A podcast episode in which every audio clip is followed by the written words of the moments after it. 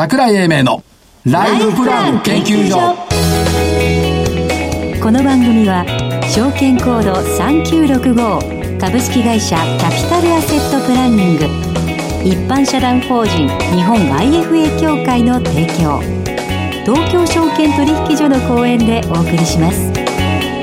お久しぶりです。桜井英明です。はい。日本 IFA 協会の正木です。よろしくお願いしますそしてアシスタントの井村美希です。よろしくお願いいたします。何をドギモにしてる？そしてって言ってくれなかったからですよあそういうことですか。はい、ということで日経金株価は、はい、今日は上がったわかりました、200円だけ。はい。2万7782円、うん。これ S q 値とほぼ近似値じゃない？ですよね。だけど、うん。これだけ上がったり下がったりしててちょっとドキハラの状況が続いてんじゃないんですか？そうなんです2万7700ん？終わりが82円、S q 値が26円だから。S q 値とほぼ一緒、でえっ、とまあ高決算企業に今日は比較的頑張って買い物が入った。アドバンテストとか、スクリーンとか、日産自動車とか。で、東証市場の売買代金は多少膨らみました。2兆5790億円。えっ、と、トピックスの不動株比率の見直しだけないが、これ3000億ぐらいは多分乗っかってるのかな。そんな感じですね。値上がりが、えっ、と、お1287。値下がりが821。いやー、久々に SBG が上がったのよ。ね？ずーっとなんか中国の姿勢を懸念しながら下げてたんですけども、えー SBG が上がった。それからね、静かにソニーが上がった。から下がったのが三越伊勢丹とか京成、つまり百貨店とか電鉄っていうことですから、はいまあコロナの拡大っていうのを多少懸念したのかなとはいいうところがございました。今更ではないんでしょうねこれね、イギリスは減ってきてんだよね。だからこの流れってどういうふうに捉えたらいいのってすごく微妙ですよねうん先週じゃない、火曜日、えっ、と、ゲストに来ていただいた浦田さんね、オンコレスバイオの社長さん。はい。桜井さんね、ウイルスも必死なんですよ。なるほど、つまりね、人間は必死よ、完全に。はい。人間も必死だけど、ウイルスも抗体に、人間の抗体にやられないように必死で変異してる。この変異競争、ミュータントに勝つのが我々人類の使命です。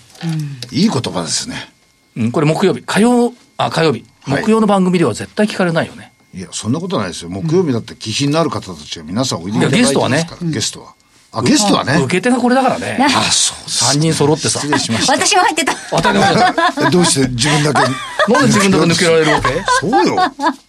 うん、まあまあ今日もあの気品の高いゲストにおいでいただく予定ではございますが、はい。えー先週の振り、先々週の振り返り、はい。オプティム30円安、×、はい日々のはい。19円下、×、罰。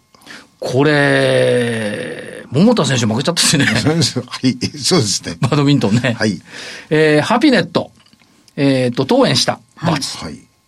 2週間で当円下ってね、いや、この、今年、この2週間で小幅な動きですよ。そうですね。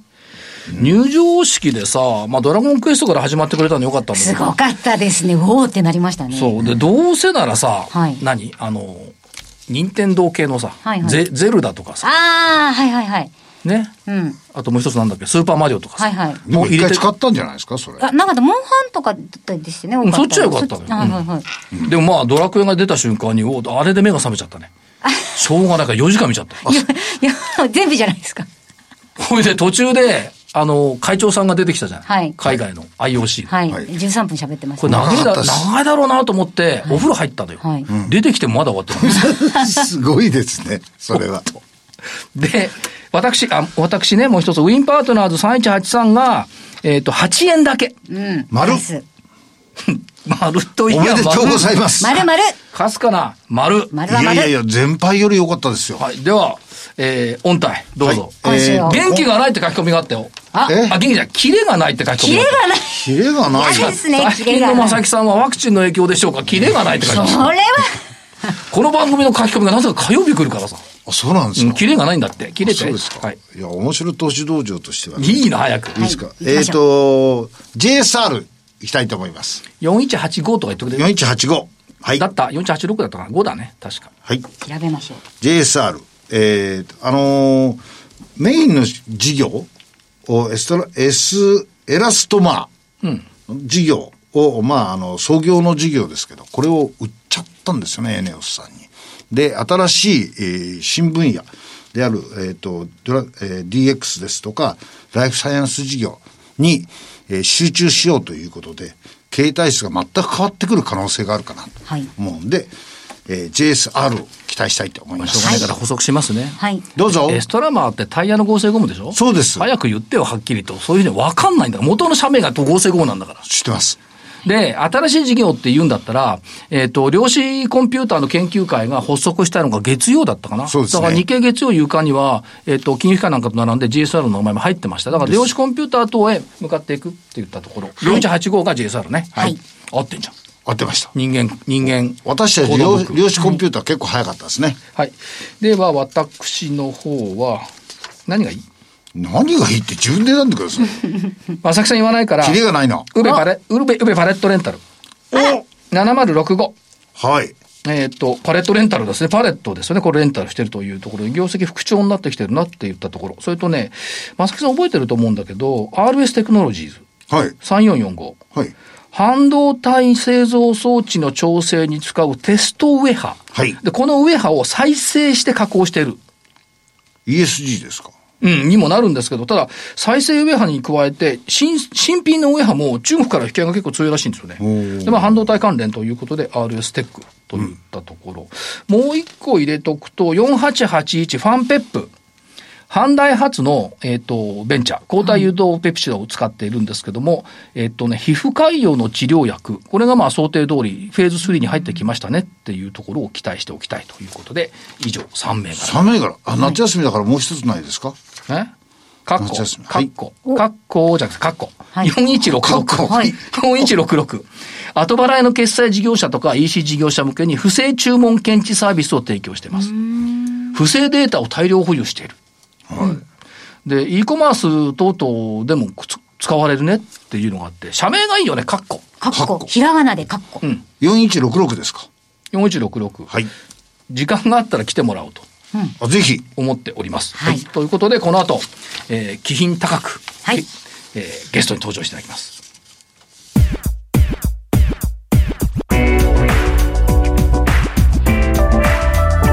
桜井英明のライフプラン研究所。それでは本日のゲストをご紹介します。証券コード3918東証一部上場 PCI ホールディングス株式会社代表取締役会長兼社長、天野豊美さんです。天野さんよろしくお願いいたします。はい、よろしくお願いします。会長、こんにちは。こんにちは、ご無沙汰しております。こちらこそお世話になります。はい、お世話になります。えっ、と、直近、春先でしたけど、千葉のケミ川まで行って、はい、ご苦労様です。いい、はい、本社の傘下に入られました、ソードさん。はい、はい確認、あの、見学してまいりました。日本で初めてパソコンを作ったと。そうです。あの、非常にですね、もう50年の歴史ありまして、日本で初めてパソコンを作った会社でですね、非常にいい、高い技術力を持っている会社です。そうですよね。で、はい、えっ、ー、と、正木さんと私と意地が悪いもんですから、1階で、あの、出入りを見ていたら、もう午前中は部品の納入ずっとやってて、午後は製品の搬出をずっとやってて、デフレ出船、入り船のように忙しいなっていうイメージを受けましたけども、すごいですね。あの非常にですね今、あの活況でございまして、あの非常に今、そんなとか引き合いが来てると聞いております。あとあのー、製品群も見ていたら、今結構あちこちでこれ必要だねと思われるような、あまあパソコンを使ったような製品、例えばそう医療機器とか、そういったものを取り扱っておられて、非常に忙しそうでした。はい、あの特に医療機器の MRI とか CT の中ですね、この中にあの組み込まれた PC、まあ、エンベデッド PC と我々言ってるんですけど、はい、これはあのかなりの分野をですね、このソゾと会社が担わせていただいておりますそうですよね。だから私は入ったことないんですが、正木さんなんかしょっちゅう入ってると思うんで、お世話になってると思います。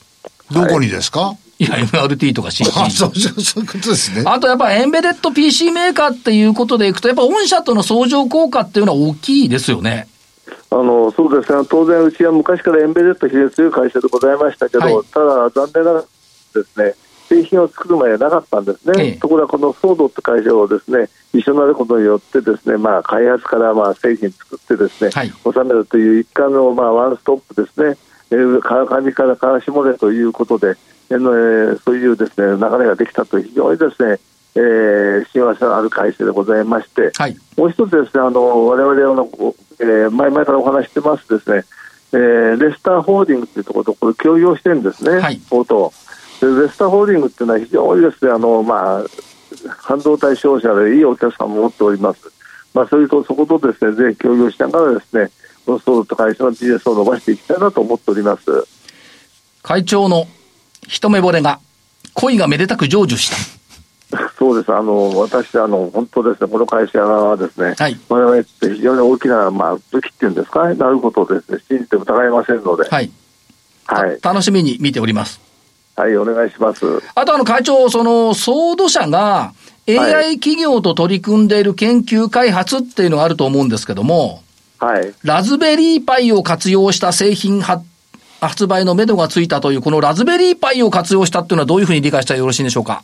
あの、ラズベリーパイはですね、もうご存知だと思いますけど、えー、もうですね、あのイギリスのですね、はい、あの教育目的でできた2012年からの会社なんですね。ええ、だからもうこれがですね、ワンまあどっちかっていうとまあ。えー、ワンボード PC と言われてですね、非常にですね、もう何千万台と出てる PC なんですよ。はい、ところが、あくまでもこれは研究開発とか教育用というところだったんですね。ところが、このラズベリーパイをですね、どうやってですね、製品として出荷するかという技術はですね、ソードがたまたま持ってたんですよ。なるほど。なぜかと、ラズベリーパイっていうのはいろんなことで IoT とかあのところでですね、非常にいいことができる。ところが、これをですね、出荷する製品ってお客様を収めるとなると、ちゃんと筐体に収まりゃいけないんですね。ええ、そうすると筐体に収まる技術というのは、これあの、まあ、エンベデッド PC と同じなんですよ。はい、ということは、電波とか熱、こういうものを考えてあげないと、ちゃんとあの筐体を考えないと、製品として出荷できないんですね。はい、そうすると、この、まあ、たまたま AI のですね、会社とですね、えー、ぜひこれを作りたいと、これを製品化したいというところでですね、お話ございまして、前から付き合ってたんですけど、はい、非常にそれをわれわれの方で筐体組み止めまして、ええ、カメラと結びましてで、AI カメラみたいな形で安くですね、ええ、製品化して出すことが成功しまして、今 POC を始めております。そうですか。はい、じゃあ、これ、えー、ソードさんも、さらに従業員の方忙しくなるいや、そうと思いますね。あの、まあ、非常に嬉しいあれですけどね。まあ、えー、多分これ初めてだと思うんですね。こういう形で製品化していくっていうのは。なるほど。ラズベリーパイを。はい、はいなんかあの、ソードの社員さんがみんなこう、一生懸命働いてる姿がずっとこう、眼に焼き付いておりましてですね。ありがとう。という感じです。非常にですね、あの、まあ、真面目ないい会社なんですよ。えー、そうですね。真面目で、はい。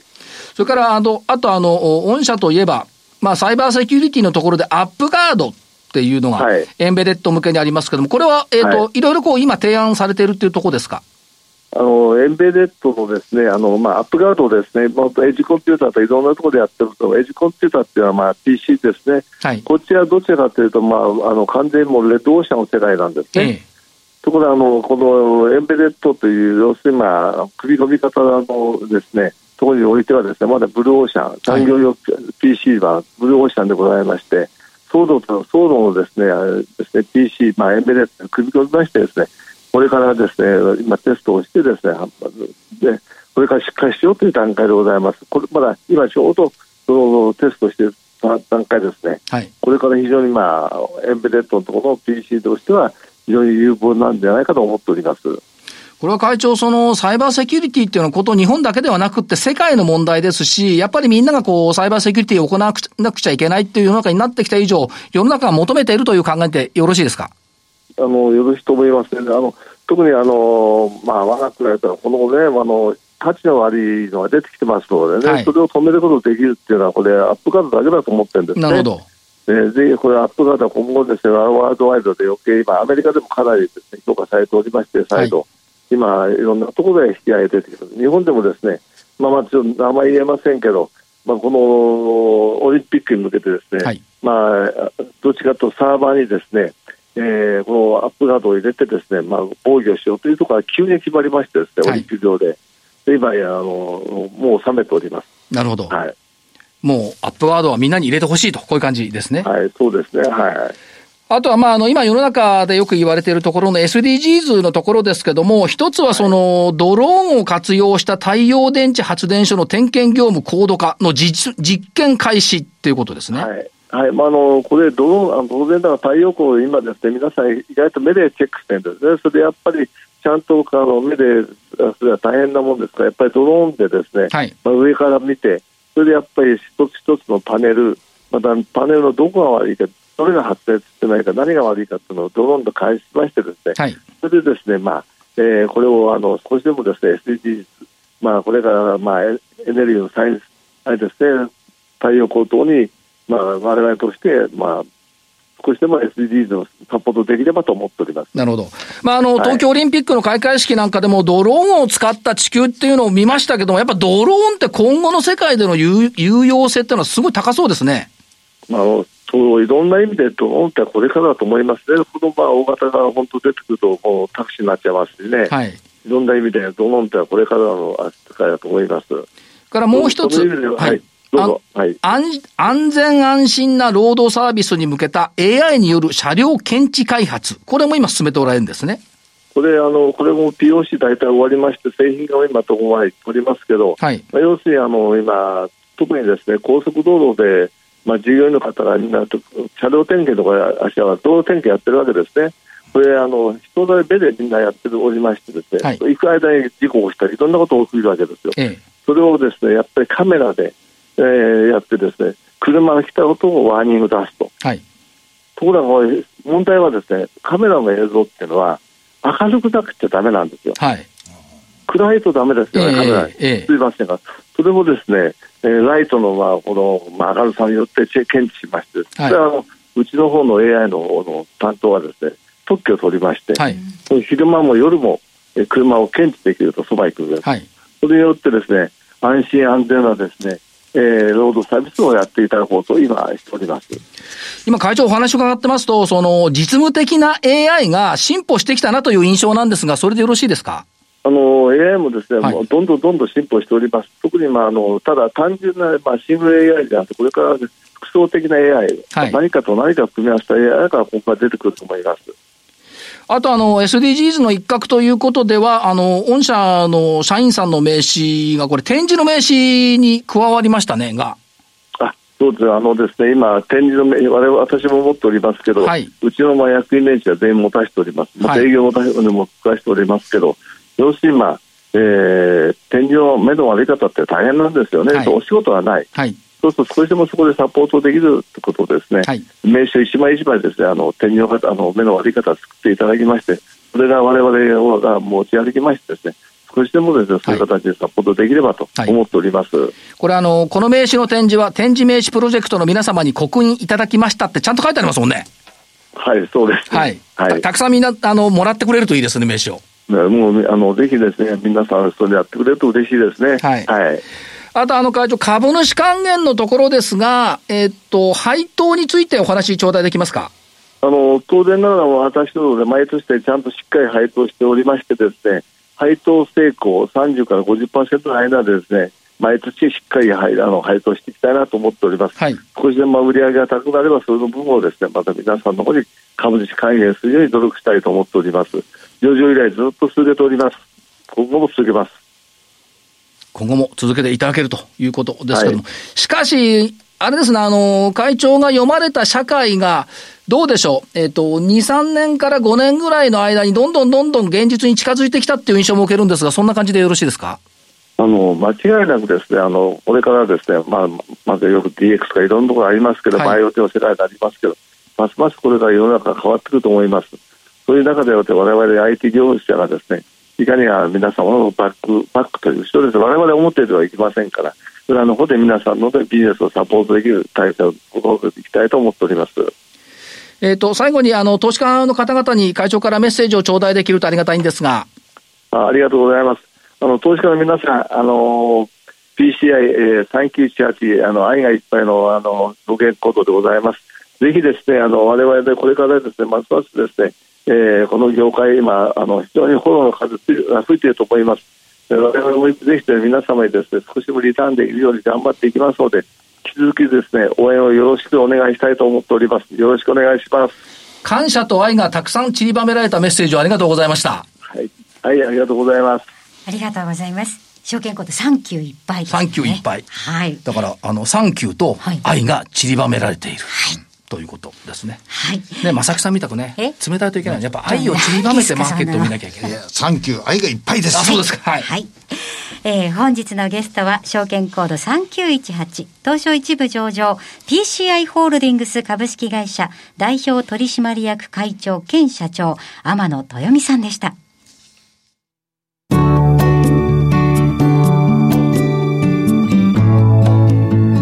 今週のライフスイート。さて、このコーナーでは過去3回にわたりまして、資産運用ビギナーの方へ向けたアドバイスを IFA さんに直接伺ってまいりました。今日はその最終回です。株式会社 i パートナーズフィナンシャルの細田万平さんにお話を伺います。今日はどんなことを教えていただけるんでしょうか？今日はリスク許容度も、えー、期待リターンも人それぞれということについてお話したいと思います。うん、なるほど。千差万別ということですな。近年ですと、運用の中心になっているのはですね、あの、パッシブ運用と言われる、えー、運用手法なんですけど、うん、まあ、あえて問題提起をしたいと思います。パッシブ運用は S&P500 指数ですとか、日経平均株価などの指数に連動した投資成果を得られる投資手法です。うんそれに対してパッシブ運用よりも高いリターンを得ようとするのがアクティブ運用です。アクティブ運用は手数料が高いことですとか、投資成果が悪い商品が多いということで、近年ではですね、あの、かなり敬遠されてしまうような風潮を感じます。えー、ちょっと極端なところまで論調が触れてしまっているような気がしますので、パッシブ運用についても問題提起をしたいと思っております。はい。えー、もうお伝えしたいことと言いますのは、えー、リスクもリターンもですね、個人的なものということです。もう平均的な健康を望んだりとか、平均的な幸せを望んだりする人っていうのはおそらく少ないと思います。ただ、運用に関してはパッシブで、もう平均を望めばそれでいいと。平均以上望んじゃいけないみたいな風潮が今最近あるような気はします。私の個人的な経験では、セルフメイドと言われる自分一代で財を成した人はですね、リターン重視の方多いですね。うんもう1億円なくなってもいいから、さらにあのこの資金増やしたいっていうような、そんなイメージですね。はいで、もう十分資産、あの、お客様あるんだから、そんなハイリスクじゃなくてもいいんじゃないかっていうようなですね、うん、生ぬるい、えー、意見はですね、もう全然聞き 入れられないんですね。なるほど。はい。で、それに対しても代々資産を継承しているような資産家ですね、っていうのはリスク管理重視の傾向が結構あると思います。はい、特にインフレに対する資産の目減りっていうのを強く警戒していると思います。このような、あの、明確な投資意向があるケースにおいて、平均的な提案っていうのはお客様の満足にはつながらないと思います。えー、リスクもリターンも個人的なものというのはそういう意味ですね。えー、パッシブ運用に勝つか負けるかというのはですね、お客様の幸せとは全然関係がないということをお伝えしたいと思います。なるほど。また、優れた、あの、アクティブファンドっていうのは、えー、存在すると私は考えています。うん、えー、今、日本にはですね、個人投資家がアクセス可能な、いわゆる公募投資というものが約6000種類も存在します。6000?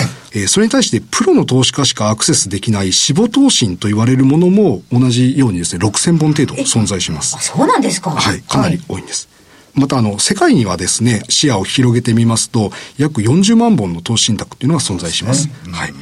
それらを検証することなく、アクティブイコール悪と決めつけてしまうのはとてももったいないことだと思います。お客さんの本当のニーズや意向に沿うことができるような商品というのは数多く存在すると思います。はいプロしかアクセスできない商品を調べる手段がないっていう場合には、パッシブ運用をした方のが投資家にとっては無難だと思います。うん、私どものように直接運用会社などにアクセスできる IFA がアメリカのように増えていけば、日本の資産運用業界のレベルは格段に上昇すると思います。はい、アメリカにはたくさんいるんですね。はい、そうなんです。リスクやリターンに対する考え方は個人的なものだと思いますので、何でもかんでもパッシブ運用の型にはめるのではなく、お客様一人一人に合った提案が求められている時代になっていると思います。はい、その個人個人に合った提案ができるのが IFA と。はい、そう、ね、いうことでよろしいですかね。はい。はい自分がまず何に合ってるかっていうところもしっかり見極めていただく必要がありますよね。そこが大事です。はい。ありがとうございました。過去4回にわたりましてお話しいただきましたのは株式会社アイパートナーズフィナンシャルの細田万平さんでした。細田さんありがとうございました。ありがとうございました。えそれではここでお知らせです。株式会社キャピタルアセットプランニングは金融機関に最先端のシステムを提供しております。証券コードは3965-39老後。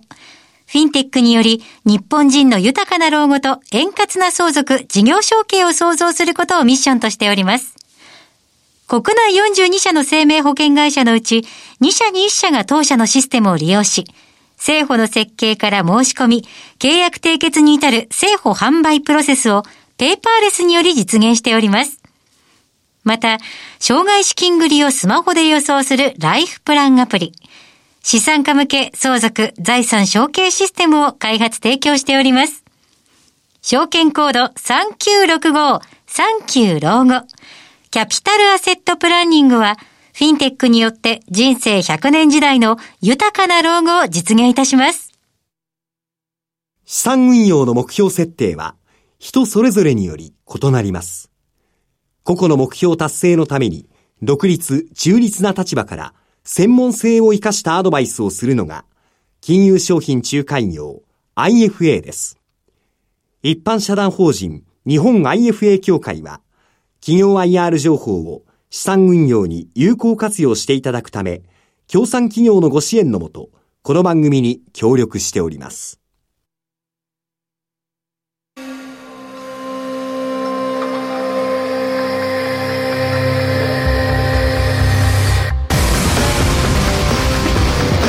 桜英明のライフプラン研究所この番組は証券コード3965株式会社キャピタルアセットプランニング一般社団法人日本 IFA 協会の提供東京証券取引所の講演でお送りしました。なお、この番組は投資その他の行動を勧誘するものではありません。投資にかかる最終決定はご自身の判断で行っていただきますようお願いいたします。さて番組もそろそろ終わりのお時間でございます。東京オリンピックを、はい、開幕式を、じゃあ開会式を見ていて気がついたこと。はい。まあドラクエのテーマもあるんですけど。世の中の国旗っつうのは月と星ばっかだね。ああ。星が多い。うん、言われてみればですね。あのね、太陽ってやっぱ暑いから、はい、嫌われるんだろうね。国旗にするなら月と星。でも日本はそうですね。あのね珍しいんだよ太陽って。アルゼンチン、うん、ウルグアイエルサルバドルカザフスタンそれからナミビア、はい、ニジェールフィリピン、日本みたくね堂々とボーンというのは少ないね。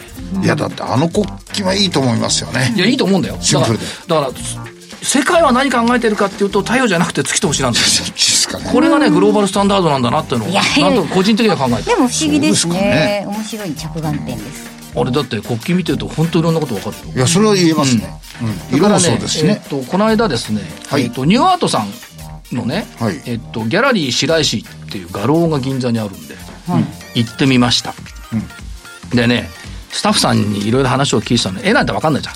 分かんないそもそも私は。でねいい絵に出会うとね気持ちがざわざわしてくるんだ。でこの後の一言が良かった絵に時間の空気が閉じ込められている、うん、これをね言い換えるとですねいい株と会うと出会うと株価が動いて見えることがあります、うん、気持ちがざわざわしてきます、うん、株価に時間の空気。これはね未来の時間の空気が閉じ込められているという感じそれはわかる。でも絵の方はわかんない。いや絵の方が閉じ込められてるらしいよ。閉じ込められてることが感じられることがない。気品がないからな正木さんの場合はな。おっしゃる通りでございますよ。ということで、えー、ライフプラン研究所ここで失礼します、えー、所長の櫻井英明そして日本 IFA 協会の正木明夫そしてアシスタントの飯村美希でした。